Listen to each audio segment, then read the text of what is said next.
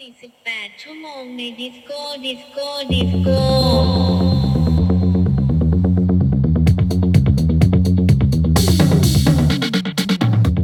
Bienvenidas, bienvenidos y bienvenidas a este mini episodio extraordinario de Cosmopolitan. Estoy con Ale. Hola Ale, ¿cómo estás? Buenas, ¿cómo va? ¿Todo bien? Estamos haciendo este episodio muy inusual de nosotros, que es tocar un tema de agenda y hablar sobre algo mientras va sucediendo, que es algo que no sabemos hacer, más que nada nos gusta reflexionar. Porque la verdad que lo que está pasando con las clases, que presenciales sí, presenciales no, que la Corte, que la Cautelar, que la Corte Suprema, que la Corte Federal, que la Corte Porteña, que la Reta, que Alberto, que la República Autónoma de la Ciudad de Buenos Aires, está haciendo bastante un quilombo y nos gustaría a nosotros intentar por un lado contar como un poquito el panorama como nos gusta hacer, pero también compartir con ustedes el otro lado un par de reflexiones o cosas que la verdad que nos iban surgiendo a medida que, igual que ustedes, estábamos pegados a la tele y a Twitter para ir enterándonos de las cosas que están pasando porque es un minuto a minuto. O sea, seguir un partido de fútbol es más aburrido. O sea, a mí me aburre el fútbol. Esto para mí, para mí esto es un mundial. Esto es un mundial. De esto se trata. Esto es lo bueno. Esto es lo bueno. Es que, bueno, yo les cuento para empezar que hoy solamente estamos con Ale porque justo Peter no podía y estamos tan pero ansiosos de compartir y de charlar de esto que no pudimos esperarlo, pero obviamente que el próximo episodio ya va a estar con normalidad. Hoy es martes, son las 10 de la noche, todavía no empezó Masterchef. Así que dense una idea de dónde estamos situados. Probablemente cuando escuchen esto, como es un tema que va pasando, sucediéndose al instante, ya quede atrasado, obsoleto y haya más novedades.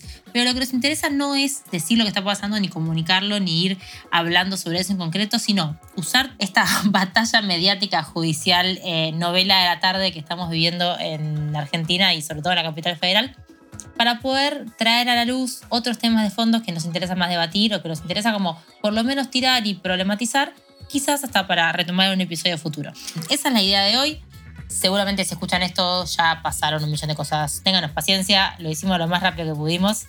Y obviamente, por favor, coméntenos qué les parece, porque lo más interesante de esto para nosotros es comentarles a ustedes qué estamos pensando y escuchar lo que están pensando ustedes. Sí, aclarar que en este episodio atípico va a haber una situación extraordinaria, como dijo Cami, que estamos cubriendo algo de que es minuto a minuto. Probablemente cuando este episodio se reproduzca, o no, quizás no, este, ya la Corte Suprema Veremos cuando la Corte se expida. se haya expedido, quizás la, no sé, Capital Federal es la nueva Cataluña y se separó del Estado Nacional. Quizás Mendoza, No Capital sabemos. Federal, sea en un país propio, se unan. Claro, o sea, este episodio... Andás a ver. Alex Canilla, presidente de la República de Buenos Aires.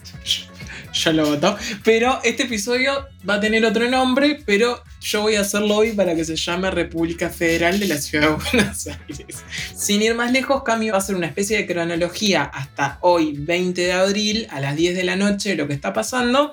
Y después vamos a discutir de un par de temas que están un poco más en el trasfondo, de una forma más general, que nos da tela para recuperar en los próximos episodios, pues es un tema muy interesante, que para nosotros está buenísimo, por más de que Perdón, se está incendiando el país. No se está incendiando el país, es una metáfora. Con perdón de los padres y las madres que están de desesperadas por saber qué está pasando Y de los chicos que no paran de llorar. Sí, que los chicos que lloran reflexionando, con- pensando en Heidegger en Twitter, discúlpenos, nosotros eh, a nuestro juego nos llamaron, la verdad. Que desde la ciencia política, para nosotros, esto está revelando un montón de problemáticas y debates que era hora que se trajeran a la luz. Así que, sin más rodeos, eh, a modo de recapitulación, voy a narrar muy rápido lo que pasó para que estemos todos estemos en la misma página y también para aclarar un poco las cuestiones de que si la Cámara Porteña, que la Federal, que fulanito, que menganito. Básicamente, al día de hoy, la semana pasada, Alberto Fernández, en una conferencia de prensa, anunció que se iba a publicar el viernes, dos días después, un DNU que, entre otras cosas, suspendía las clases presenciales en el área metropolitana de Buenos Aires, el famoso AMBA, que por supuesto incluye la ciudad de Buenos Aires, por 15 días, hasta el 30 de abril. Horacio Rodríguez Larreta, jefe de gobierno de la ciudad de Buenos Aires, o como dirían los chicos en los audios, el presidente de la ciudad de Buenos Aires, ¿no? en gente rota, eh, al día siguiente dice, en conferencia de prensa también, que él no estaba al tanto ni que fue consultado sobre esta medida y avisa que hará todo lo que esté a su alcance para garantizar que el lunes siguientes haya clases en las escuelas, clases presenciales, por supuesto. ¿No? Durante el fin de semana suceden dos cosas. Por un lado, Horacio Rodríguez Larreta presenta ante la Corte Suprema de Justicia Nacional una cautelar para dejar sin efecto el DNU nacional, esgrimiendo que la educación, ¿no? la suspensión de las clases presenciales o no, no es una facultad que las provincias o la capital federal, que no es una provincia del todo, como un híbrido, ¿no? una cosa medio rara, no le delegan a la nación. Es decir, que si decidir si hay educación presencial o no es una competencia de Cava y no le corresponde a un decreto nacional como fue el que se publicó el viernes. Él lo presenta ante la Corte Suprema una cautelar. Listo, hasta ahí el fin de semana. Paralelamente el fin de semana sucede otra cosa, que es que un grupo de madres y padres presenta ante la Cámara de Apelaciones de la Ciudad de Buenos Aires, entiéndase, de la Ciudad de Buenos Aires, ni federal, ni la Corte Suprema, de la jurisdicción únicamente de la Ciudad de Buenos Aires, un amparo para que haya clases en la ciudad, es decir, un amparo para que también dejar sin efecto el DNU. ¿Qué pasa? Domingo a la noche la Cámara esta que acabamos de mencionar, de apelaciones en lo contencioso de la Ciudad de Buenos Aires, la Cámara porteña, vamos a decirle, falla a favor de este grupo de padres y madres, entonces dice que desde el lunes en la Ciudad de Buenos Aires tiene que haber clases presenciales, dejando sin efecto el DNU, o sea, que se haya sido publicado el viernes. Hoy es miércoles, el lunes, ¿qué pasa? Mientras se sucede eso, y un montón de personas diciendo que no le corresponde a la Cámara porteña tomar ese tipo de decisiones porque no es una competencia, que es completamente real, no es una competencia decidir sobre asuntos que son federales, la Corte Suprema a la que la reta le había presentado la cautelar, ¿no? en el órgano que corresponde que se presente esto para dejar sin efecto el TNU, dice que le da lugar que acepta los argumentos de la reta y que espera la respuesta de Nación, digamos, el gobierno nacional, Alberto Fernández en criollo, para ver cómo sigue el tema y que le va a meter al tema para resolverlo cuanto antes y definir si hay clases o no hay clases. Lo que la Corte Suprema dice es, ok, te tomo el reclamo de la reta, yo hago uso de mi competencia originaria, que es resolver conflictos interjurisdiccionales, y voy a decir si eso es una cuestión educativa, si es una cuestión sanitaria y a quién le corresponde en definitiva, si es a la provincia, en este caso Ciudad de Buenos Aires, o al Estado federal, toma una decisión al respecto. En el medio, quilombo total, Zanini, por ejemplo, que es el procurador del Tesoro, que representa, digamos, es como el abogado del Estado, denuncia y dice que la Cámara porteña no tiene facultad para tomar la medida que tomó. Y hoy, hace unas horas, le dan la razón, porque la justicia federal, en realidad el juez Esteban Fornari, no importa, un juez, pero un juez federal, no de la Ciudad de Buenos Aires, federal, o sea, otro rango, también del Foro Contencioso Administrativo, declaró incompetente efectivamente a la Cámara de Apelaciones porteña para atender el tema de la suspensión de clases. Es una manera de decirle, che, viejo, vos acá no tenés nada que ver, o sea, vos ni pinchás ni cortás, esto es un asunto federal. Lo que la Cámara porteña diga sobre la Ciudad de Buenos Aires, o sea, no puede dejar nunca sin efecto un DNU nacional. Que es un poco lo que entiende la reta también, porque si no la reta no hubiera ido a la Corte Suprema de Justicia Nacional a apelar, digamos, con una cautelar. Pero mientras tanto, mientras el juez federal dice entonces que deja sin efecto, esto es ahora, ¿eh? minuto a minuto, es última, es crónica, último momento, fue primicia. Mientras el juez dice que no, la reta, mediante un tuit, Ale, corregime si me equivoco. No fue el tuit de la reta. Dice, eh, ¿Cómo fue? Fue el tuit de, ya te digo, un funcionario, no importa, es un funcionario Pero la ciudad público, dice que va a mantener las clases abiertas igual porque ellos presentaron ante la Corte Suprema y que la Corte Suprema es la única competente y que entonces en la justicia federal, o sea, el juez este, no es competente para hablar sobre lo que dijo la Cámara porteña. Que es cierto igual eso. Todavía no hay comunicado oficial, ni siquiera va a haber una conferencia de prensa, se adelantó que va a haber un comunicado. Lo que dicen desde las fuentes del gobierno de la ciudad es que como la Corte ya dio lugar, no van a acatar un fallo de la Cámara Federal, que en parte me parece controversial porque puede ser legítimo o no, o sea, estamos hablando de una superposición de fallos en, ¿cuánto? 48 horas, es como, es un No, quilombo. es que es un quilombo. Es un quilombo y no se entiende nada. Quiero recuperar, bueno, no, no me carga esto. Eduardo Machiavelli, que es secretario de Ambiente del gobierno de la ciudad, secretario general de Pro Argentina, no importa, es un funcionario que responde al gobierno de la ciudad y que es un vocero público, dice la ciudad autónoma de Buenos Aires es autónoma, autónoma, autónoma, autónoma. Bis, bis. Este, o sea, nada, está recalcando su autonomía y que mañana, hoy, o sea, hoy, el martes, 10 y cuarto de la noche, mañana van a haber clases, hay periodistas de determinados color que están diciendo, por ejemplo, Juana Morín dice literal que el gobierno de la ciudad desconocerá el fallo de la justicia federal y mantendrá las escuelas abiertas, mientras desde el gobierno de la ciudad dicen que no es competente, que un fuero federal no sea competente sobre, sobre algo, no sé, desconozco. Este, lo que sí No, es que el tema es que cuando el domingo lo que pasa es esto.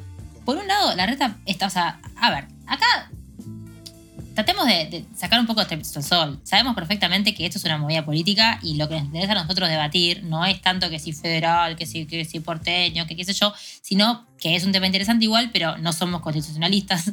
Eh, es poder entender cuál es la intencionalidad política de fondo y cuál es el verdadero problema que es, por un lado, la judicialización de la política, porque esas son cuestiones políticas y son, son este, mojadas de oreja y, en definitiva, eh, eh, cosas interpartidarias. que se terminan judicializando, y por otro lado, la politización de la justicia. Porque entonces, que un juez dice tal cosa, pero que la Cámara porteña dice el otro. Todos poderes que se supone que deberían ser independientes. O sea, no nos olvidemos de eso. Eh, perdón, Cami, ¿puedo hacer un gran paréntesis muy breve? Está Sí. el comunicado, dice comunicado Buenos Aires Ciudad, hasta que la Corte se expida, las escuelas en la Ciudad de Buenos Aires continúan con el dictado de clases presenciales, con relación al fallo recientemente dictado por el juez de primera instancia de la Justicia Federal y ante la opinión jurídica de la Procuración General de la Ciudad, nos seguimos amparando en la Ciudad de Buenos Aires, que corresponde seguir acatando el fallo dictado por la Cámara de Apelaciones de la Ciudad hasta tanto el conflicto sea resuelto definitivo por la Corte Suprema de Justicia de la Nación. El gobierno de la ciudad ratifica que las clases continuarán siendo dictadas de forma presencial como hasta el día de hoy. O sea que, en realidad, si bien por un lado podemos decir no están tomando las medidas del juzgado federal, no parece tan de otro mundo que en realidad estén esperando a que la Corte se expida. Porque es lo ¿Cómo que corresponde. Es lo que correspondía hacer.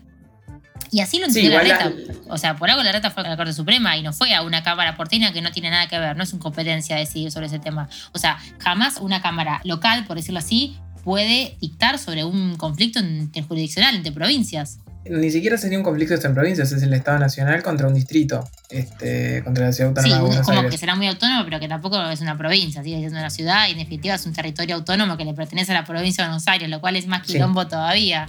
La cuestión es que entre medio, vale recalcar que no somos abogados, por suerte. No, mentira, no somos abogados, somos simples politólogos que hemos cursado alguna materia de derecho constitucional en la carrera. Pero que nos interesa la política y nos interesa ir al barro, y eso es a lo que queremos llegar. Claro, nos queremos ensuciar y queremos meter un poco la- las manos en el, en, el, en- en el fango. Lo que nosotros hablábamos con Cami antes de empezar a grabar es que en. eh, que, que creo que es muy breve esto, pero vale destacarlo. En Argentina, como en casi todos los países del mundo, hay un control de constitucionalidad. Es decir, que alguien controla si las leyes o lo que se sanciona es constitucional o no. En Argentina es bastante particular, o no sé si bastante particular, pero a diferencia de otros países europeos, o el caso chileno creo que era, ¿no? Perú también. Perú, Perú, España, después Francia. Francia. Francia, lo que, lo que acá cualquier juez de cualquier instancia puede declarar si una norma es constitucional o no. Francia, por ejemplo, tiene un control de constitucionalidad previo, es decir, la ley se trata en, No, en el Congreso, o sea, en la Cámara en el. Congreso.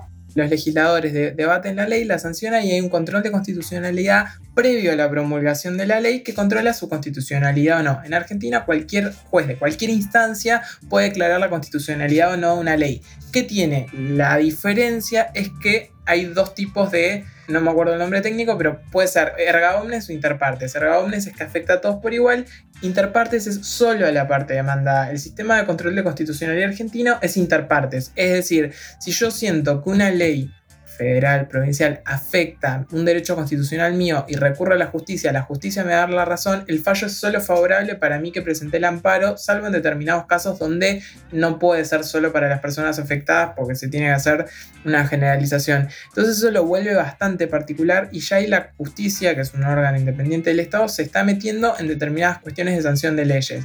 Acá entran en debate teorías liberales o quizás teorías más de, de intervención si la justicia puede intervenir en algo que sanciona el poder legislativo que vendría siendo, entre millones de comillas, el poder más democrático que tiene el Es como Estado. el poder más representativo, entonces a vos elegís a quién es. Es el poder más representativo, vos decidís. Igual el poder ejecutivo también es, digamos, por voto popular. Acá decanta una sola cosa que no es obvia, es educación cívica. El único poder que no es representativo es el poder judicial, también esto es entre comillas, porque los jueces son elegidos y tienen pliegos en, en las cámaras. O sea, se- son propuestos por los presidentes, pero se después se aprueban en las cámaras. Y las cámaras son elegidas, o sea, los legisladores son elegidos por, también por voto popular. Por Que después popular. la lista sábanas los tapen y no sepamos a quién estamos votando es otra cosa. Bueno, Pero bueno, se supone que hay una pluralidad de voces en, en el Congreso, no en ambas cámaras, que representa los diferentes intereses, demandas eh, y deseos, por ponerlo así, de la pluralidad de voces de la población.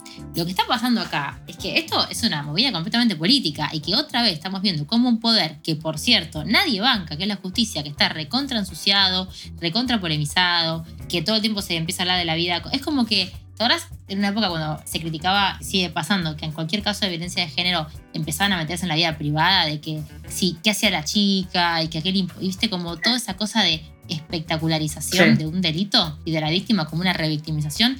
Acá pasa lo mismo con cada juez que es designado. Cuando no debería ser así. O a menos que, bueno, se dirijan los jueces por voto popular, que es otra conversación que podríamos tener otro día. Con la que Cami no está de acuerdo. La verdad, lo voy a decir, no estoy para nada de acuerdo. Lo hablaremos en otro episodio, ya cuando hablemos de democracia liberativa, representativa, delegativa.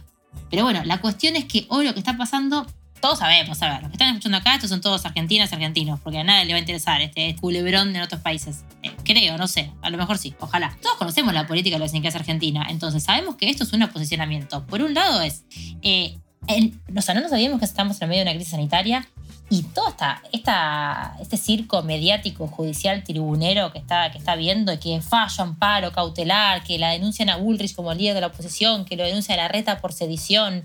Por atentar contra la salud pública. Por atentar contra la salud pública, o sea, que por cierto, está bien. O sea, lo que quiero decir es, todo esto, en realidad lo que demuestra son los intereses políticos detrás, que en unos meses hay elecciones y que lo que está pasando es que la reta con eso está diciendo un montón de cosas. Primero, querer pararse con el paladín de la, de la educación como el protector de las aulas, cuando hace no mucho tiempo Santilli mismo había dicho que si las cosas se desbordaban, se iban a tener que suspender las clases presenciales y volver a la virtualidad.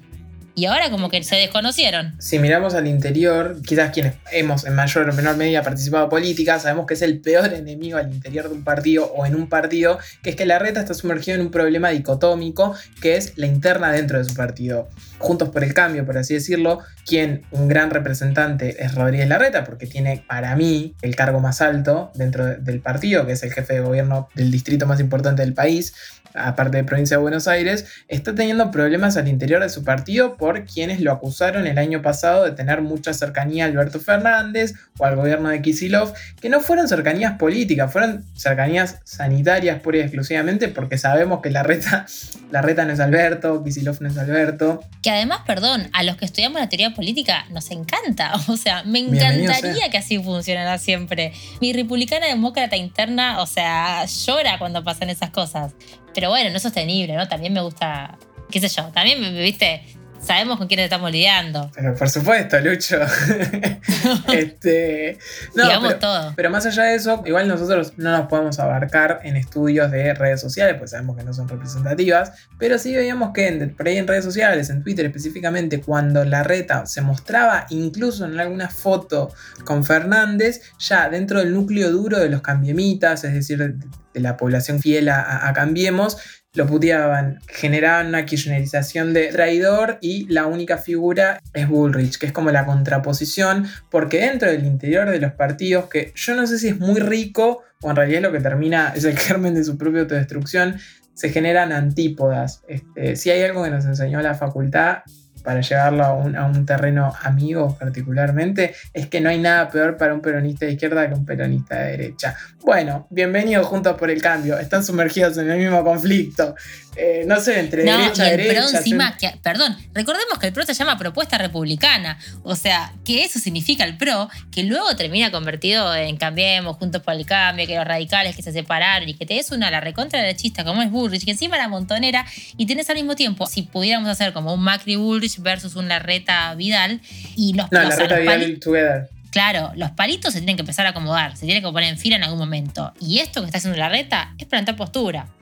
Porque por un lado se puede diferenciar del Burrich, pero en un momento tampoco puede dejar que toda la gente se le empiece a sumar a ella y que él termine quedando como el más traidor o el más débil dentro del partido. Necesita Claro, reafirmarse. está- Y sí, porque en agosto, o no, esto nos vamos a enterar en un par de semanas, días van elecciones primarias. Probablemente no las haya, yo creo que estoy bastante a favor, me estoy adelantando. Que, Sí, hay una locura. que no las haya, este porque contexto. hoy, a hoy, a 20 de abril, tenemos 30 lucas de casos en el país y un par de camas un poco colapsadas, un sistema de salud un poco colapsado, pero más allá de eso, hay que generar una especie de posicionamiento. Hay que ver si realmente el tema de la educación fue, creo que es un punto de inflexión en el sentido que, y si vos hubieras tenido una postura de no cierren los gimnasios o no cierren los shoppings, sería un poco más careta, por así decirlo. Pero la educación, que está vista como un servicio esencial, que sabemos todos los que hemos pasado por la facultad, por el colegio, el rol esencial que tiene la educación, porque vamos a sincerarnos, no solo cumple el rol de dictado de contenidos, sino que también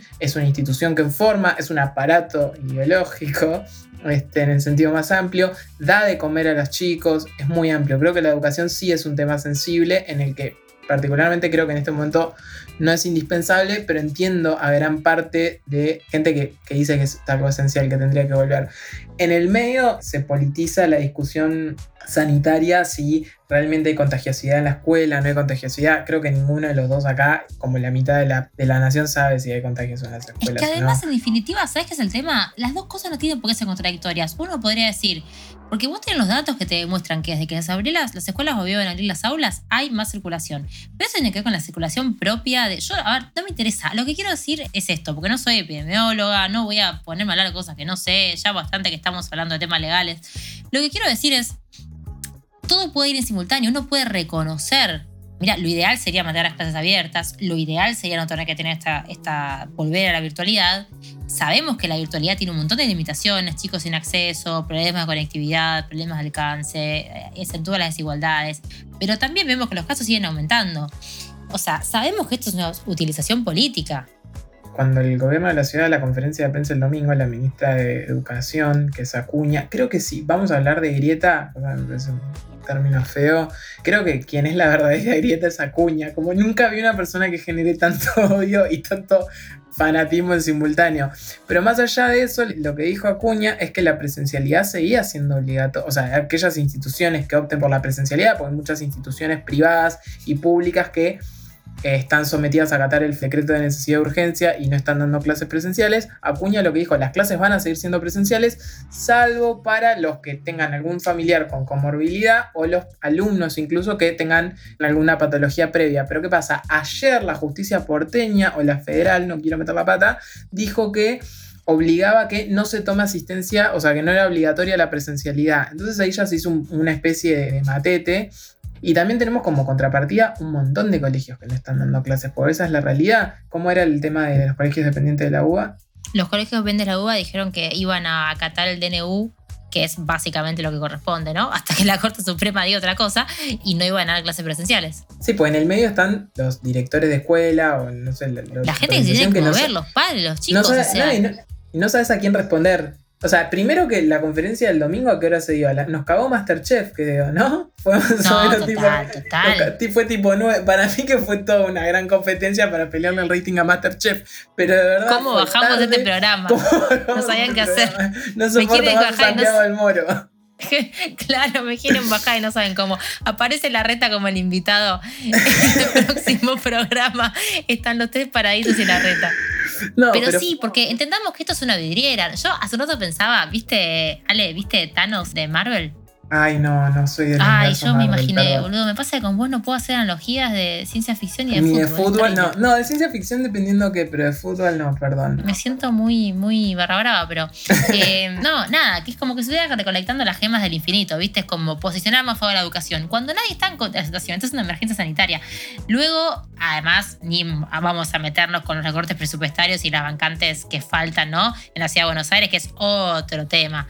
Luego, posicionarse como líder de la oposición. Marcar la diferencia hasta el gobierno de Alberto Fernández para que no se confundan en que es amigo o que hace la vista gorda, ¿no? Como que se flexibilizó al mismo tiempo que Alberto también le dicen tibio.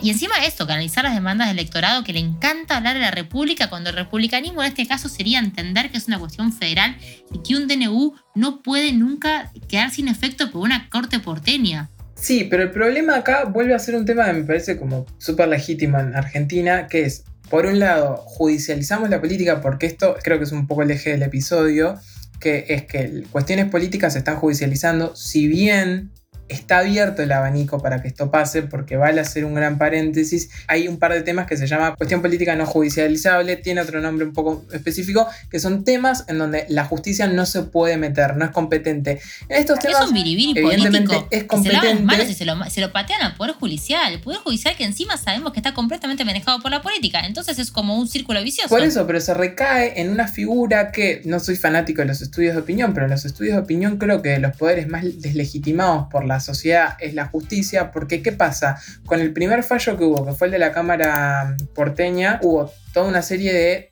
quizás deslegitimación por decir, no, porque en realidad la jueza es prima hermana de un funcionario de Macri, la Cámara Federal, que hace un, un par de horas acaba de sacar el fallo suspendiendo las clases, claro, en Infobae dice, el juez kirchnerista, que en realidad fue un juez designado por el gobierno de Cristina. ¿Y ahora qué va a pasar cuando la Corte Suprema designe? Cuando, cuando- perdón, cuando la Corte Suprema falle. Cuando la Corte Suprema falle, sea a favor o sea en contra, Un Va a ser un escándalo, porque si falla, dice que sigan continuando las clases, va a ser A, porque Rosenkratz, que fue nombrado por el gobierno de Macri, y después si no, va a ser porque Hayton de Nolasco. En el medio va a caer Zaffaroni, aunque no sea más juez de la corte, no porque hay un fanatismo por Zaffaroni. Alguien va a pedir la baja de edad de Son como cosas que sabes que van a pasar. Claro, totalmente. Pero de verdad, va a haber una cuestión de que. Y no lo juzgo, pero porque yo incluso he caído en la misma mecánica de, de porque determinadas sabemos cómo funciona también, que sabemos que no es un poder independiente. Por Porque un lado, vos no tenés más ni voto elegirlo y a la vez terminan, porque el problema es que si hubiera un ente separado, como decimos que funcionaba antes, sale contaba lo de Francia, o como pasa en Chile, o como pasa en Perú, que no fuera unos tres poderes, que decida si algo es inconstitucional o no, que siempre pasa lo mismo. Vos tenés la teoría y tenés todo el checks and balance que quieras, y tenés el republicanismo y tenés los tres poderes de la contabilidad horizontal y vertical, pero Y después tenés Montesquieu y Claro. Y, y sí, Hamilton es federalista. Pero después tenés la realidad, el día a día, y que todos terminan siendo, o sea, ya sabemos, vos podés decir, bueno, pero es un ente independiente. ¿Es independiente en realidad o es el primo del tío de Pampita, como decías? Claro. O sea, Y no, y también, Y bueno. o sea, en este eje que hablábamos, retomando con Cami, hay una realidad. El primer fallo salió el domingo, hoy es martes, estamos grabando. Con Cami podemos recopilar, además de notas de opinión, podemos recuperar un artículo académico, que creo que vale la pena citarlo, que lo leímos en, en rasgos generales, de un profesor que tuvimos en la facultad, que la verdad, un gran profesor, lo queremos mucho. que es como el profesor más querido de la Facultad de Ciencias Sociales de la UBA, que es Luciano Noceto, que tiene un texto que está publicado que se llama Reflexiones teóricas sobre la judicialización de la política argentina, y en un momento nombra que la judicialización puede ser desde abajo, o sea, desde ciudadanos o movimientos sociales, que podría ser el caso del primer fallo, porque en realidad fue una ONG de padres agrupados. Un grupo de padres Que presentaron, a ver, ante la instancia incorrecta, porque no era la Cámara de Apelaciones porteñas, no era la Cámara de Apelaciones. pero tampoco podía ir a la Corte Suprema, ¿no? Digo, Pero lo que más preocupa, más llama la... No sé si preocupa, no, no quiero sonar alarmista, pero hay una judicialización desde arriba que es desde las élites políticas y judiciales. O sea, hay una cuestión de lo que no se puede cuando jugás a win-lose, porque es el juego de la política, a veces ganás, a veces perdés. Juegas 1 a 0, la política se termina dirimiendo en el ámbito judicial, pero porque perdí no me la banco. No quiero sonar choto, pero particularmente el ejemplo más reciente que hemos tenido fue en el caso de la ley de medios, que cualquier persona que esté escuchando esto se puede acordar de los años, que fue los años de debate. El Ejecutivo la propone, salen discusiones en universidades, se trata en el Parlamento, el Parlamento introduce modificaciones, sale la ley y los que judicializan dos artículos de la ley, porque ni siquiera fue la ley integralmente, se judicializan dos artículos, fueron dos legisladores que estaban en contra a pesar de que la ley había salido por mayoría. Llega una cámara, se presenta un persaltum, llega a la corte, la corte invita a lo que se llama amicus curiae, que eran especialistas, que, ah, para terminar fallando y que la ley nunca se terminó aplicando en la realidad. Lo que llama la atención de eso es que son los propios legisladores, no es que fuera un tercero. Y quizás En este caso, me- los propios dirigentes políticos. O sea, son los, los líderes propios políticos. dirigentes políticos. Es como que se este, lavan las manos y encima se lo mandan a la Corte Suprema, que es lo más lavamanos que hay. O sea, de un lavamanos a otro lavamanos. Porque lo que en realidad importa con esto es sacar chapa. No es que huevo en las clases o como en las clases. Eran 15 días, bueno, nadie cree que van a ser 15 días porque ya, ya sabemos cómo está la cosa. Pero no era la manera. Otra conversación que a mí me habría parecido interesante tener es, che, quizás, porque la verdad que la comunicación del gobierno nacional fue pésima en la semana anterior, cómo comunicó, cómo lo dijo. O sea, la verdad que los problemas de comunicación están cero severos, pero más allá de eso, se podría haber intentado quizás evitar un DNU o tener un DNU como se hizo el año pasado, que hubo un montón de reuniones de la reta, de, porque además esto afectaba al AMBA solamente. Entonces, con que esté la reta, con que esté Kicillof y con que esté Alberto Fernández, ya era suficiente para decidir algo un poco más consensuado, por un lado. O si no, evitemos un poco el DNU, que es como la facultad delegativa y, y hiperpresidencialista que más le gusta a los presidentes argentinos, y a todos por igual, y acá no hay signo político que lo cambie y decir, che, ¿qué tal si lo decidimos en el Congreso? Porque por algo tenemos un poder legislativo cuyos representantes son elegidos directamente, ¿no? Y tener, no sé, una sesión, ¿cómo se llaman? Las que son... ¿Extraordinaria o especial?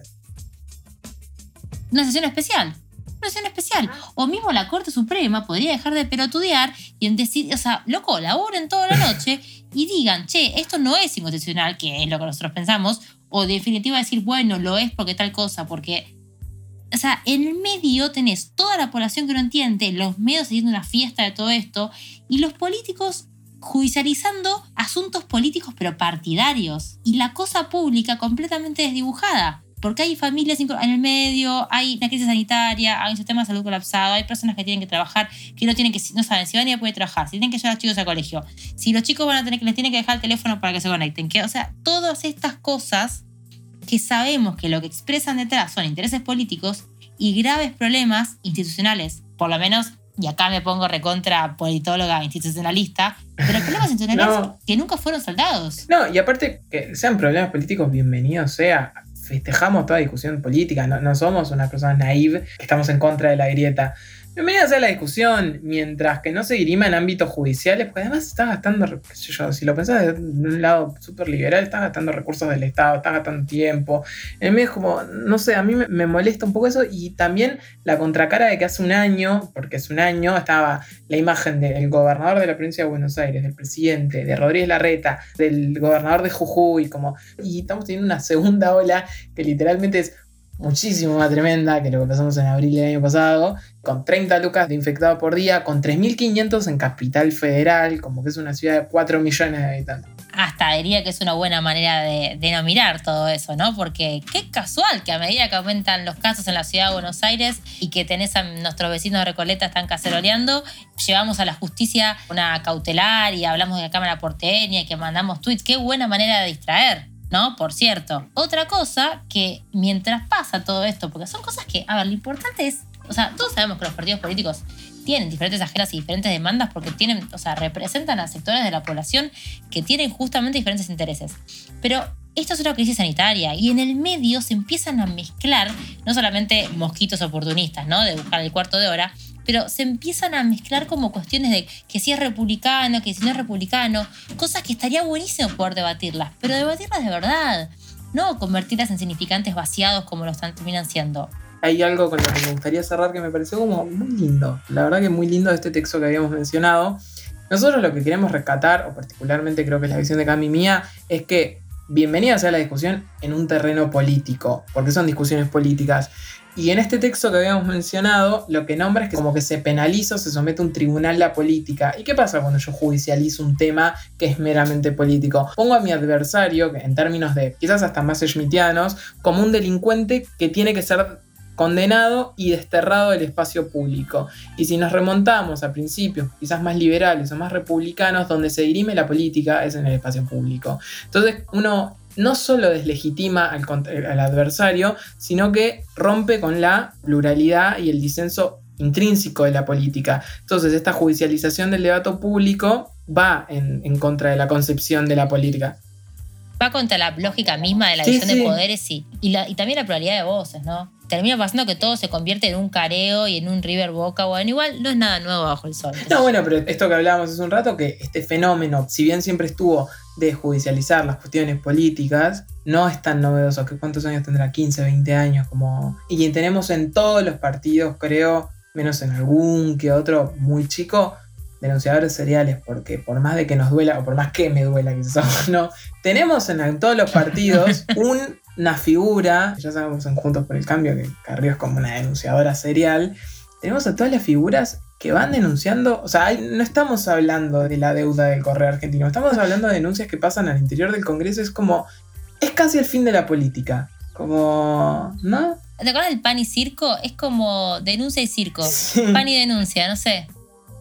Y sí, Sí, sí, sí, sí. Y un poco es eso. por la galería. Claro, son cosas que seguiremos charlando en los próximos episodios. Lo que nos interesaba hoy era poder compartir con ustedes del otro lado estas inquietudes que a nosotros nos surgían o estas como ideas locas que no podíamos dejar de mencionar y que necesitábamos grabarlos, aunque quede, eh, no sé, eh, hasta viejo cuando ustedes lo escuchen. Pero bueno, esto fue todo por hoy. Seguiremos viendo. Probablemente vamos a seguir este tema muy de cerca. Obviamente queremos escuchar sus opiniones. Escríbanos por favor a las redes. En Instagram nos encuentran en arroba posmopod. En Twitter nos encuentran en arroba posmopod. Pueden directamente googlear Posmopolitan en Spotify. Les van a aparecer nuestras redes. Les van a aparecer los Linktree, los cafecitos, todas las cosas que ya saben. En el episodio que sigue, ya en programación habitual, estaremos con Peter, obviamente. Bueno, esto fue todo por hoy. Gracias por acompañarnos. Esperamos posta que nos respondan porque lo que más nos interesa acá en este espacio es justamente invitar a la conversación.